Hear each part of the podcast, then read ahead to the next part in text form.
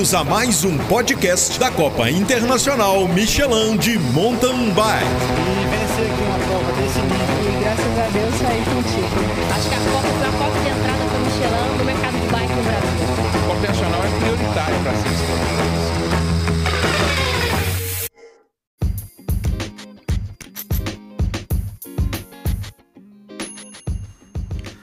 Fala aí pessoal, bem-vindos a outro podcast especial, uma entrevista dessa, dessa vez é com Albert Morgan, ele que é de Petrópolis, é um atleta competiu em alto rendimento aí há muito tempo, campeão vários títulos na carreira, teve uma participação importante aí na história do mountain bike brasileiro, aí é, deu um tempo e agora retornou às pistas há um tempo atrás, né, com a tradicional competitividade dele, tem participado das etapas todas da Copa Internacional e vamos saber um pouco mais da sua história, do seu passado, o que, que ele está pensando para o futuro. Vamos fazer aquela pergunta também sobre a Juju, né, que é a filha dele, que é um, que é um fenômeno aí que está ganhando tudo aí desde quando ela apareceu no esporte é, e outras coisas, ok? Então vamos lá, é, Albert Morgan no pedaço.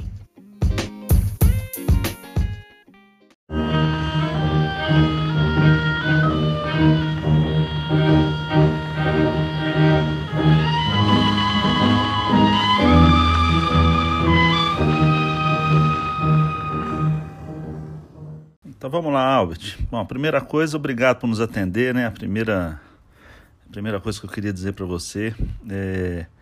E a primeira pergunta aí que, que vai para você contar um pouco da para nós, né, para os nossos ouvintes, é que você avaliasse o que, que mudou no mountain bike no Brasil, né, da época que você corria lá atrás, em, alto, em alta performance, ficou um tempão parado e agora voltou, né, nas etapas da Copa Internacional. É, não voltou na elite, mas voltou andando muito forte nas, na categoria, acho que sub-40, se não me engano. É, e aí eu queria que você comparasse é, a, a pista de quando era antes, ela, qual foi a evolução que teve, as bicicletas, qual foi a evolução das, das bikes nesse período e a competitividade dos, dos atletas também. Né? O que, que você acha aí que você pode dizer para gente? É um prazer enorme, Rogério, estar... Tá respondendo aí essas perguntas no, e participando desse podcast, né? É, vem te dizendo que a diferença entre as provas que na minha época de alto rendimento, né, as provas duravam entre 2 horas e meia, 2 horas e 45, né, eu já cheguei até a correr prova de XCO de 3 horas e 15, né, normalmente os circuitos tinham por volta de 7 quilômetros, Assim, quando curto era 5 km. Então eu já corri prova de XCO de 3 km a, a, a Itabirito. Lembro que na minha época a Copa Monguzi juvenil, eu dava, o circuito tinha 10 km a volta, né? A gente dava aquela descia até lá naquela ponte no Cristo, enfim, muito muito longas as provas de cross country na minha época. E, né, a diferença do nível, né, para as provas de hoje, né, eu acho que Hoje o conhecimento que todos os atletas têm, né, de sobre treinamento, tudo, está nivelado por cima, porque naquela época a gente aqui no Brasil não tinha é, tantas informações quanto tem hoje, né, não tinha tanta facilidade como a gente tem hoje com a globalização, com a internet, e isso permitiu com que os atletas né, brasileiros conseguem atingir um nível dos atletas internacionais aí, tá em a prova do nosso no meu conterrâneo aqui Henrique, né? E se falando das bikes, né? A gente hoje tá com as bikes aí com um aro 29, na minha época era tudo aro 26, né? A gente usava três coroas, depois passamos para duas, né? O cassete era quando três coroas era 11,28, depois passou 11,32, 11,36, aí passou para 42 e hoje a gente tem até 51. Então a evolução foi aumentando o número de peões e diminuindo o número de coroas. Então a bike evoluiu nesse, nesse intuito, geometria e tudo isso fez com que né, a performance dos atletas, tanto na parte é, técnica e de rendimento físico aumentasse. né? Então, Rogério, é basicamente isso, né? A comparação que eu falei anteriormente dos circuitos de CO, hoje a gente tem aí é, cerca de circuitos com 3 km 800 a 5 km e 800 a 6 km. Enfim, é, é o que define é o que define aí a, as provas no, de um modo geral de XCO e hoje né, tem muito mais maratona do que XCO. Né? Hoje a quantidade de provas de maratona é, eu posso te botar na balança aí que são 70% e 30% XCO. Naquela época era 70% XCO e 30% maratona. E né, o XCO muito mais raiz do que é hoje, né? A gente tinha muito, o índice técnico, né? Eu comecei nas suas provas aí a correr a Copa, a Copa Internacional, que era a antiga Copa Metur, no ano de 99, né? Os atletas que disputavam comigo eram Ivanir Teixeira, Edivando, Ravelli, Camon, Odair, né? O próprio Rubinho, que está até hoje aí na ativa, né? Hoje, a disputa hoje é muito forte na elite? É. Mas na minha época também não tinha nada diferente. Todo mundo tinha dois braços, duas pernas e treinava pra cacete. Então, o negócio na minha época também era acirrado. E depois desse retorno, né, Albert, que você teve aí andando de mountain bike, é, eu lembro lá na, na Copa Internacional Michelin, era Levorim ainda, lá em São Paulo, e você andou de bike elétrica na prova, mesmo que uma brincadeira, se não me engano, né? E, ah, eu vou participar, que eu quero ver qual é e tal. E aí você não parou mais, né? Como é que foi isso? Foi amor à primeira vista? Qual foi o sentimento aí de você ter andado na, na competição pela primeira vez, assim, com a bike elétrica? Esse primeiro contato com a e-bike, né? Foi essa maravilhosa equipe aí que minha filha está participando e eu também, com muito orgulho. É, a Sense lançou a Impulse Trail em 2017 e você também né, começou com a categoria aí no ano de 2017. E em São Paulo, né, o Marlin chegou para mim e falou: oh, Albert, ó, tem aí a categoria assistida e tudo, você não quer participar? Aí eu falei, Marlene, legal, bacana. Deixa eu dar uma volta na bike, deixa eu conhecer. E aí eu andei na bike, fiquei encantado, né?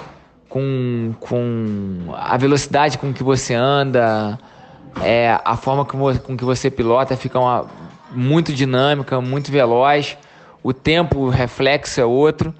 E aí eu gostei demais né, de ter participado, é, venci essa prova, né? Competi com, a, com outros atletas aí, o pessoal da antiga também, o Caio Salerno alinhou, o Rodrigo Gringo, também é um atleta que hoje anda muito forte na, nas provas de maratona. E dali em diante, né, eu fiquei muito empolgado e surgiu, né, o convite aí da Sense a eu dar segmento isso aí no ano de 2018. Mesmo eu competi, mesmo eu tendo também como foco participar das provas da Copa Internacional na Sub-40, eu fui tentando alinhar nas duas, nas duas provas, uma no sábado, outra no domingo, e tentando sempre um bom desempenho nas duas provas. Uma outra coisa legal, né? Eu acho que, eu gostaria que você comentasse com a gente, um atleta de alta performance igual você tem, muito técnico, é... Conta pra gente assim, né, as pessoas que já usam uh, uma bike elétrica, né, ou pensam até em comprar, né, muitas pessoas estão aderindo à bike elétrica para poder é, voltar a pedalar, enfim. Quais são as principais diferenças de pilotagem entre elas? Né, uma bike tradicional, né, uma convencional sem, sem essa ajuda da, do motor. Né, quais os cuidados que as pessoas devem ter e quais as dicas que você daria para as pessoas que queiram aí é, ingressar aí com as bikes elétricas é, de mountain bike, né, especificamente? A bike assistida, né, é um, é um instrumento é, sensacional de inclusão entre ciclistas de todos os níveis, né, que permite que, por exemplo, te dar né, uma situação que aconteceu aqui em casa, né, hoje eu se eu precisar pedalar com a minha esposa, né, eu quiser pedalar com a bike rígida e ela com a bike, né, sem ser assistida, e ela com assistida, né? Ela faz um treino comigo aí de duas horas, duas horas e meia, né? Dependendo do que ela use de potência para lá ou para cá, até três horas. Então isso é nunca que eu ia ter o, um, um prazer tão grande de andar com ela, né? Se não fosse com a bike assistida, né? Eu consigo andar no meu ritmo, ela me acompanha. Enfim, é, é um, é um instrumento que veio para ficar e e hoje a gente só tem uma categoria, né? Uma categoria masculina, uma categoria feminina. E eu tenho certeza que tanto para o XCO, para a maratona, para o enduro, é, isso futuramente vai se multiplicar e tendo que dividir é, até em categorias né, de, de assistida, né? Então, se, em se falando de diferenças de pilotagem entre uma bike assistida e uma bike é, convencional, é, a bike assistida né, é uma bike que pesa em média 20 quilos, é uma bike que tem uma resposta, um tempo diferente de reflexo, é, de, tanto para você passar um rock garden, para você pular um duplo, né, fazer algumas curvas fechadas em single track, é uma bike que tem um entre-eixo maior, então se torna uma bike de pilotagem mais lenta, mas não que você não tenha que ter um reflexo tão apurado. Né? O reflexo tem que ser é, tão apurado quanto numa bike convencional, porque você tem que ter um tempo de reação de, de pilotagem diferente. Né? E com relação à bike comum, né, é uma bike que você pode é, frear mais em cima dos obstáculos. você pular um duplo, é, você tem, pode pegar um pouco menos de velocidade enfim, pelo peso, né, que normalmente as bikes estão na, na, na faixa aí de é, 10 quilos. Então, o que eu tenho para dizer para todos que querem é, experimentar uma bike assistida é que vão em frente que não tenho 101% de certeza que não vão se arrepender, tá? É muito bacana, é uma bike de alta inclusão e sendo que você também, se quiser andar rápido, quiser andar forte, você também faz força, você sua, você pratica uma atividade tão intensa quanto uma bike comum, né? Você consegue atingir um nível de esforço, né? Você sempre se empolgando, enquanto mais você dá de motor na bike, mais ela te exige fisicamente, é, você atinge um nível que você não atinge com a bike comum. Ano passado, a UCI organizou o primeiro campeonato mundial de, de e-bikes, né? E você teve presente lá. Qual foi a sua avaliação né, dessa participação na prova? A pista foi a mesma do cross country, onde as, as categorias elite participaram? Teve alguma diferença nisso? É, o que, que você achou né, de estar de, de tá lá participando dessa, dessa prova? E aí, até aproveitando, emendando uma outra pergunta aí, né?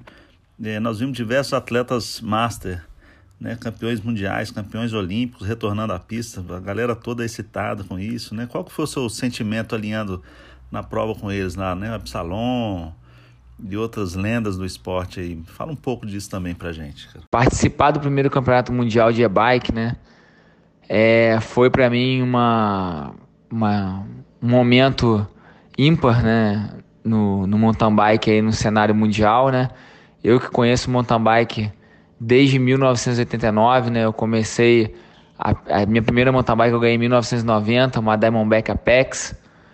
Então, e é, eu vim, acompanho, sei todos os campeões mundiais de todas as categorias, enfim, conheço, conheço de trás para frente, frente para trás e do avesso, mountain bike, né? Então, eu fiquei muito, muito, muito é, engrandecido com o evento, muito surpreso é, em tamanha importância que eles deram para esse primeiro campeonato mundial, montaram uma estrutura mega para a conferência das bikes, né, para botar lá, é, montar um sistema de, de chip é, para bloquear sinal de celular nas bikes Specialized, né, fizeram toda a parametrização para saber se todas as bikes estavam é, com potência, torque, tudo, velocidade limitada nos 25 km por hora, conforme manda as regras da UCI.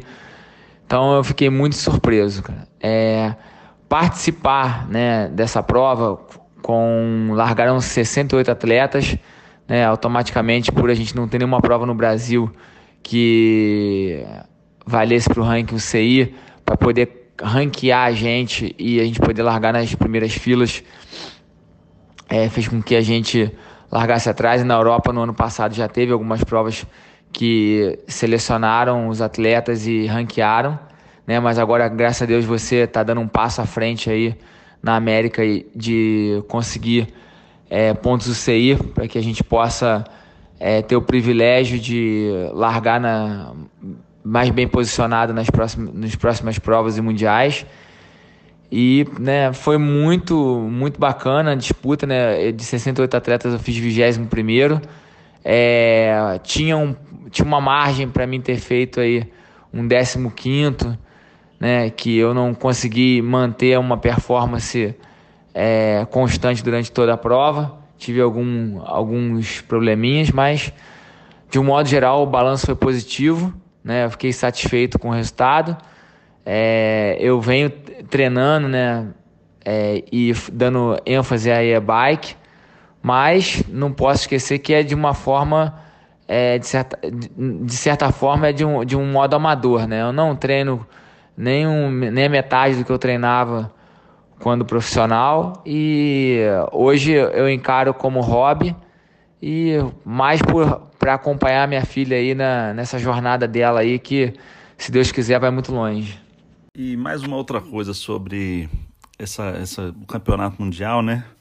É, conversando com vocês né, e outras pessoas também, nós vimos que foi muito difícil largar lá atrás, né? Porque é, eram muitos atletas nessa prova aí do Campeonato Mundial. É, e esse ano, muito em função disso, acho que a gente tem trabalhado com, as bicicletas elétricas já há bastante tempo na competição, né, na Copa Internacional Michelin. E aí nós conseguimos a aprovação da UCI para ter as quatro etapas desse ano com, com as provas contando pontos. E é muito pensando nessa experiência que, né, vamos dizer, negativa na largada que você teve, por exemplo é, tendo que largar lá atrás porque não tinha pontuação. Eu não sei qual o critério de que foi utilizado lá para alinhamento, né? É, já que ninguém tinha ponto. Mas de qualquer forma, é, a ideia nossa com isso é que você tenha, você e outros atletas brasileiros, né? O Thiago Velarde acho que foi também, em que outros brasileiros, inclusive mulheres, né, que tomaram que vão esse ano para o próximo, né, que, que estejam lá no Campeonato Mundial. O que, que você acha né, dessa oportunidade que a gente tem é, sempre corrido atrás para os atletas. Né? Você acha que isso também vai ajudar, além da largada, você acha que vai ajudar a fomentar o uso das bikes elétricas aí pelo país? É, Rogério, com certeza, né? Mais uma vez você está dando um passo à frente na, na, na, nessa questão da UCI, né, da pontuação, da classificação, do ranking das provas. Adicionando a categoria bike, você já foi um pioneiro nisso no país, né? Foi o primeiro organizador a conseguir que, que, a, que as provas aqui no Brasil tivessem essa classificação não CI.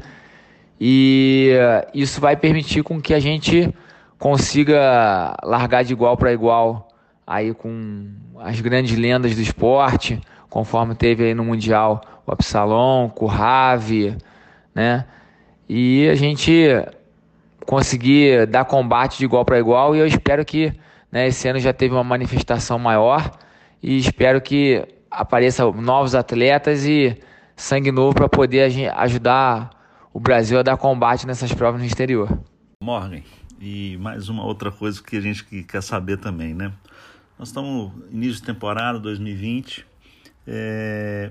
Quais são seus seus planos aí para esse ano, né? O que, que você pretende? Eu sei que você vai correr as quatro etapas da, da Copa Internacional Michelin. É... Em algumas delas você vai poder participar, acho que em três etapas, acho que você vai conseguir participar dos, dos dois dias, né? Na, na tanto na, na em, em, por exemplo, em Araxá, a categoria elétrica vai ser no sábado às 8 da manhã e a sub-40, que é a sua categoria, se não me engano, né? Vai ser, né? Será no domingo. Então você vai poder participar igual você tem feito, fez o ano passado. É, aí eu queria saber um pouco de você, o que, que você acha. Eu acho que nas outras etapas de Petrópolis e Taubaté, por exemplo, vai ser um pouco mais difícil, porque a categoria bike vai largar cedo e, e a sua categoria sem ser elétrica vai largar acho que duas horas depois ou três horas depois dela, né? Então, mas de qualquer forma, quais são seus planos aí para esse ano? Vai de novo para o Campeonato Mundial? Meus planos para esse ano de 2020, né, é 101% de certeza de participar de todas as provas da Copa Internacional, as quatro etapas, né, dando prioridade à e-bike, né, o, ano passado eu dividi, né, fiz, não deixando de dar prioridade à bike, mas fiz as provas na sub-40 também, né, buscando é, sempre o, conseguir uma classificação legal. E mas meu foco é, é bike, participar das quatro provas aqui sua, né? E, e no campeonato mundial novamente, né? Vou levar a Juju para correr a Obstat na Alemanha e vou aproveitar e quero participar também conforme eu fiz esse ano no Canadá. Então esses são meus planos e o que tiver mais aí de prova bacana, né? E que a gente seja convidado, seja algo que vai contribuir é, de uma forma geral, a gente está apto aí a participar. E mudando completamente de assunto aqui, é, a gente não poderia de fazer um podcast com você e não falar da Juju, né? É, a família toda vem sempre acompanhando aí as, as provas, né? A Dani, a outra filhinha sua, a Juju e você. E, e vai ser o primeiro ano da Juju na Júnior. Quais, como é que estão os preparativos dela? Vocês treinam juntos? É, quais são os planos dela, né? E as expectativas, principalmente, né? É, os planos dela aí para as etapas da Copa e né, da Copa Internacional Michelin e também outras provas que ela deve participar fora do Brasil, né? Falando da Juju, né? A primeira palavra que, que vem à minha boca aqui é, é orgulho dela, né? É uma menina muito dedicada, muito profissional, tá se esforçando demais, está treinando muito, né? Tá, né, simplesmente 101% focada. E o objetivo dela esse ano na categoria júnior, né, é participar das provas Júnior World Series, conseguir pontos para o ranking UCI, para conseguir também, consequentemente, uma, um bom alinhamento no Campeonato Mundial em Obstat, que é o seu principal objetivo, né? e correr as provas aí na Copa Internacional também, na Júnior. É a oportunidade que ela vai ter esse ano agora de alinhar no short track. E vamos fazer alguma agora no início do ano, provas na Argentina, provas no Porto Rico, vamos em Andorra, né? Já estamos com o calendário lá lotado para poder, né, ir de encontro ao sonho dela que é consequentemente ser campeão mundial em, primeiro, em primeira instância e seguir futuramente aí para uma Olimpíada, né? Então esse é, esse é o objetivo.